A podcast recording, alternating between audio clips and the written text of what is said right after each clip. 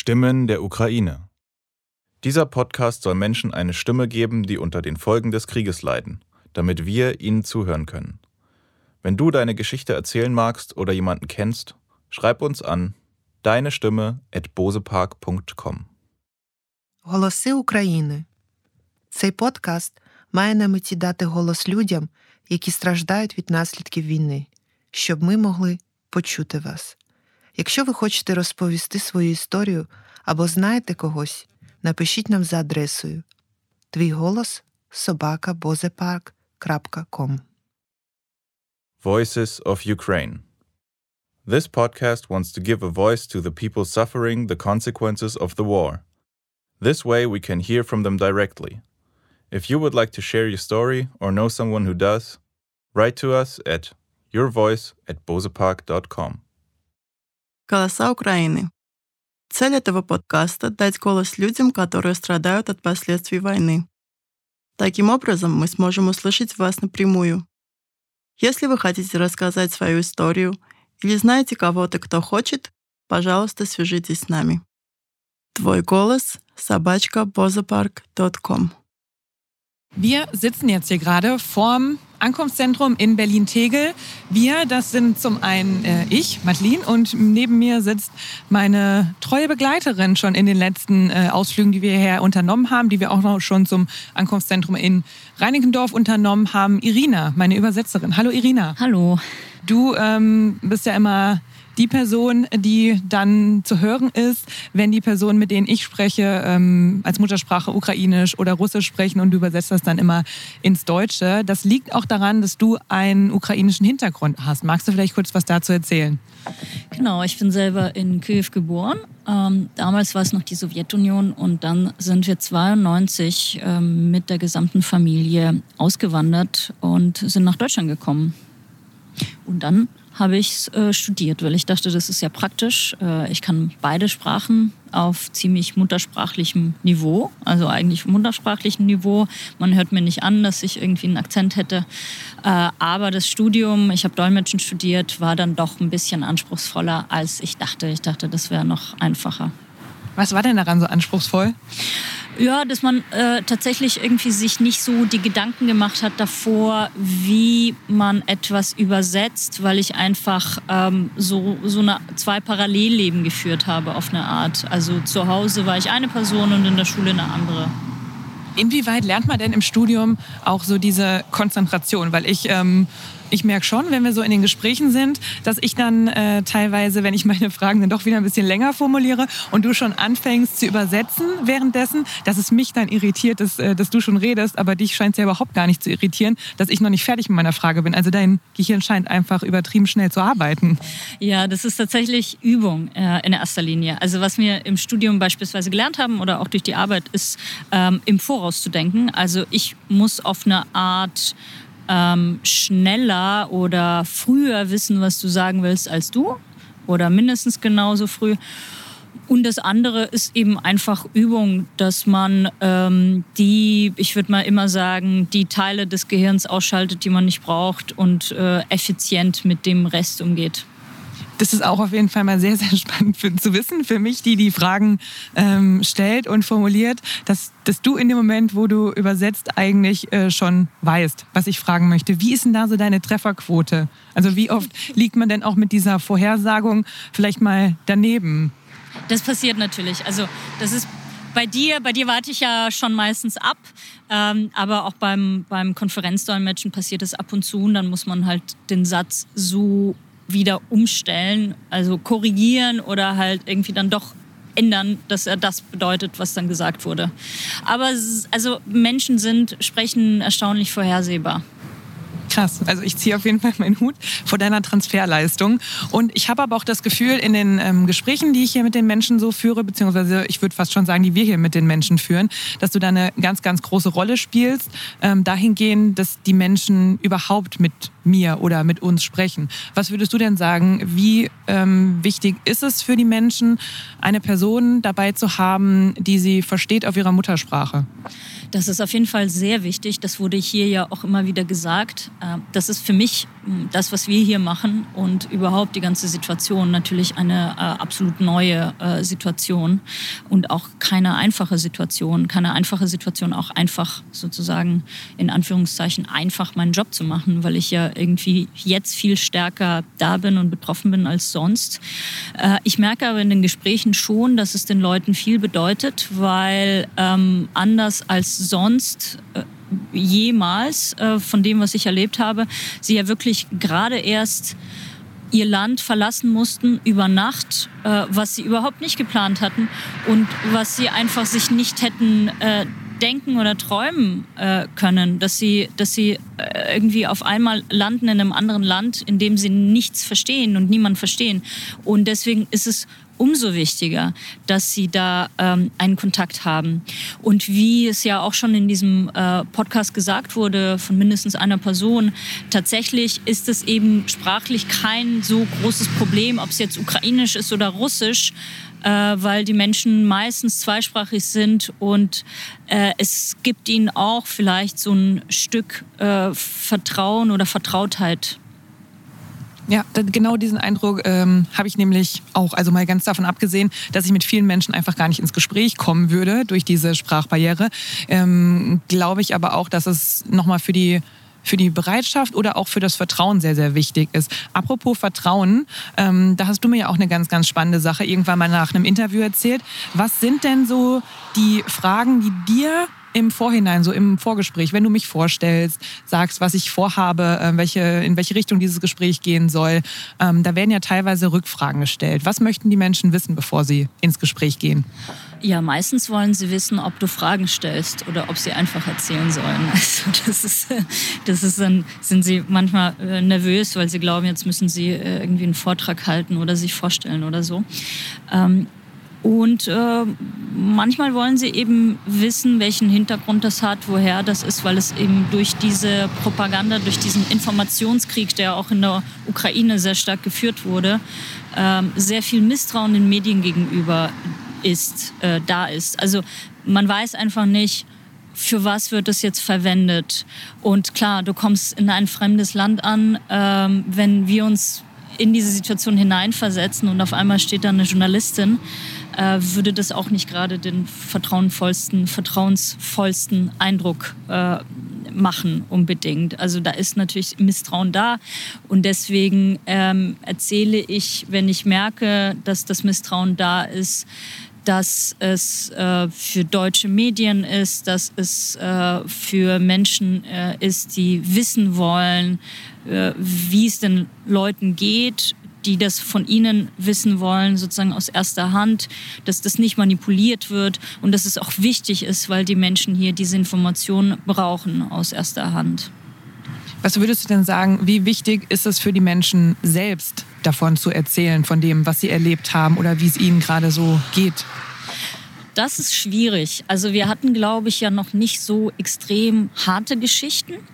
Äh, und ich weiß es durch meinen Partner, der äh, Therapeut ist, also Psychologe ist. Und äh, dadurch, dass ich jetzt auch ein bisschen darüber gelesen habe, dass es vielleicht nicht so ganz clever äh, wäre, ähm, jetzt die Menschen wirklich sehr schwere Erlebnisse wieder äh, erzählen zu lassen, weil es zu einer Retraumatisierung äh, führen könnte, unter anderem.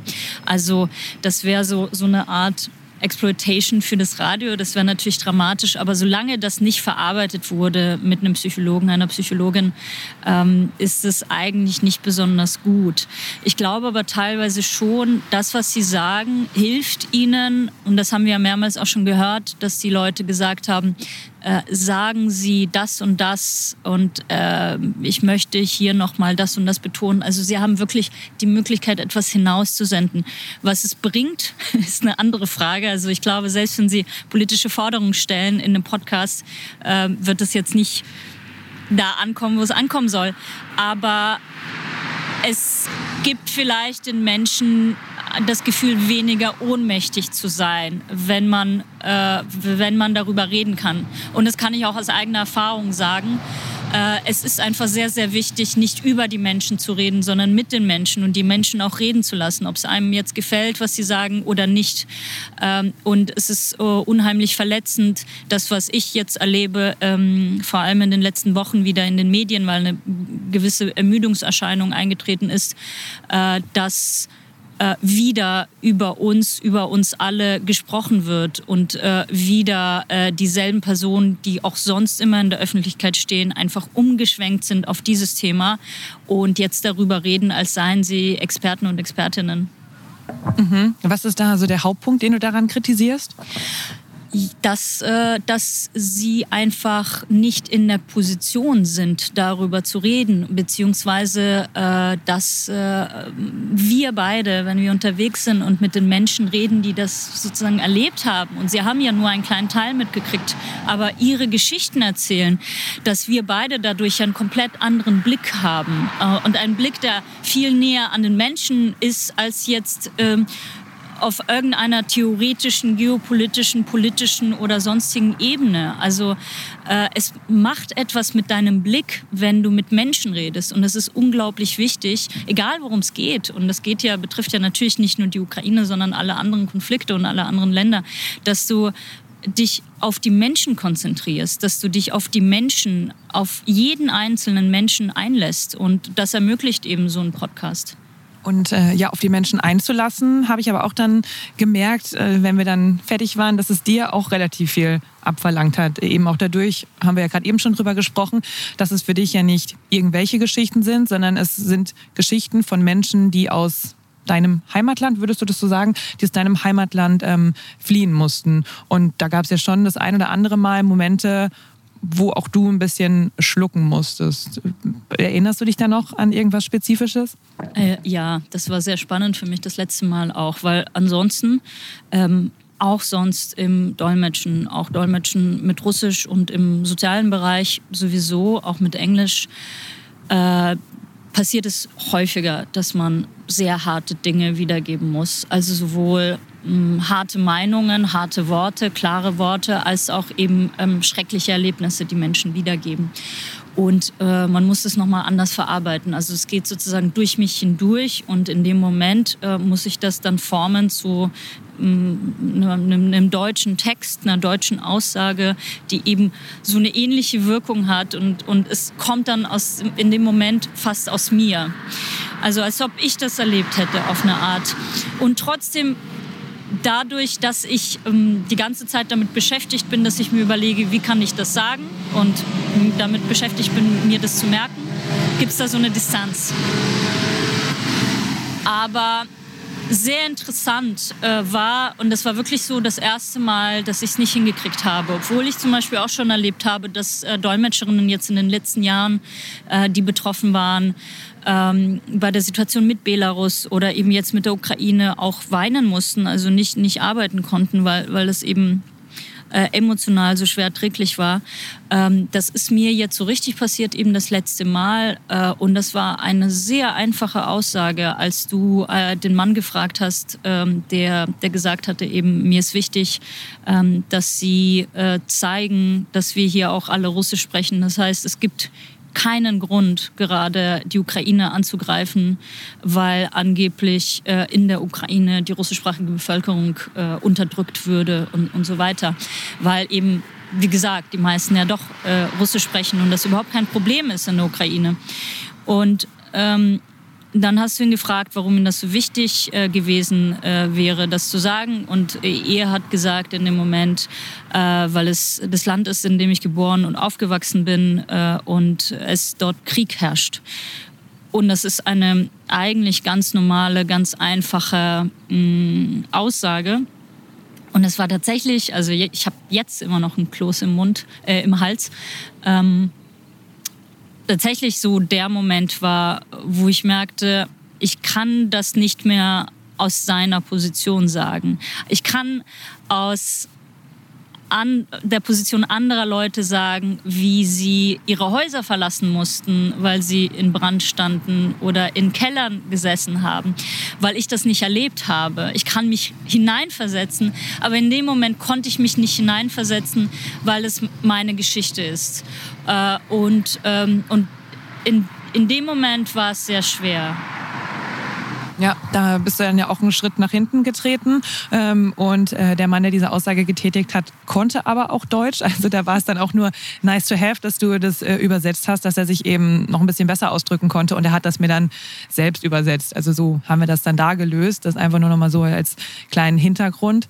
Ähm, und mit was für einem Gefühl gehst du generell aus diesen Tagen raus, wo wir zusammen unterwegs sind und du diese Geschichten hörst? Also Hast du da einen Weg gefunden, damit umzugehen, da abschalten zu können? Ich meine, es ist ja auch eine neue Situation. Also du hast ja schon gesagt, du bist ja jetzt nicht erst seit gestern übersetzen, sondern du hast da auch wirklich schon sehr, sehr viel Erfahrung. Aber dass, dass es um Kriegsgeschehen in deinem Heimatland geht, das ist ja etwas Neues, womit man auch erstmal umgehen lernen muss, ähm, da dann auch so nah dran zu sein und auch so emotionale Aussagen übersetzen zu müssen. Jetzt machen wir das mehr oder weniger seit einem Monat. Das heißt, es ist ein bisschen Zeit vergangen. Hast du einen Umgang gefunden damit? Nee. Ganz klar, nee. Vor allem auch, weil es sehr oft zeitversetzt kommt. Ähm also die, die Menschen, die Geschichten, ich weiß nicht, wie es dir damit geht, aber wahrscheinlich schon. Ich meine, ist ja auch nicht ein, ein einziger Podcast, der eben auch emotional nicht so äh, einfach ist die trägt man ja dann mit sich herum. Und das ist ja grundsätzlich auch bei Podcasts, bei Features und Dokumentationen ein bisschen so, dass man das Gefühl hat, man hat jetzt Zeit mit Menschen verbracht ähm, und jetzt natürlich erst recht. Ähm, nee, ich habe ehrlich gesagt, also wenn, wenn du, du oder irgendwer Tipps hat, hat also ich glaube, was äh, uns beiden gut tut, ist, dass wir, äh, dass, dass wir uns so, ein, so einen Endzeitpunkt setzen. Ich glaube, wir haben jetzt mittlerweile so eine Arbeit herausgefunden, dass mit zwei Stunden das, das klappt ganz gut auf der Suche nach Menschen, die mit uns sprechen möchten, äh, diese Gespräche auch zu führen. Äh, da schaffen wir dann immer ungefähr so vier Gespräche, wenn jetzt äh, wenn jetzt gerade keine anderen äh, Probleme irgendwie unsere Arbeit verhindern und ähm, dass man dann sagen kann, dann ist aber auch Feierabend. Das hilft erstmal für den ersten Moment, aber ich gebe dir da durchaus recht, dass äh, im Laufe des Tages dann nochmal diese Momente oder diese Gespräche oder die Aspekte immer nochmal aufkommen. Und ähm, das ist natürlich belastend, kann natürlich belastend sein, aber ich glaube, das ist auch genau das Wichtige an diesem Podcast, weil die Gespräche, die wir führen, die werden ja dann auch ähm, inhaltlich ungeschnitten ähm, in den Podcast überführt, sodass das eben ja, ihr Hörerinnen und äh, Hörer euch anhören könnt. Und die Message von diesem Podcast ist ja auch einfach, diese Geschichten hochzuhalten, laut zu halten, dass eben keine Normalität einkehrt bei der Thematik vom Krieg betroffen zu sein, von einem Krieg betroffen zu sein, äh, den man nicht hat kommen sehen, äh, der das Leben unvermindert einfach von einem Moment auf den anderen geändert hat. Das finde ich, ist immer noch mal wichtig zu sagen, das ist nichts, was irgendwann normal wird für die Menschen. Ähm, diese Aussagen haben wir ja auch schon in Gesprächen gehört.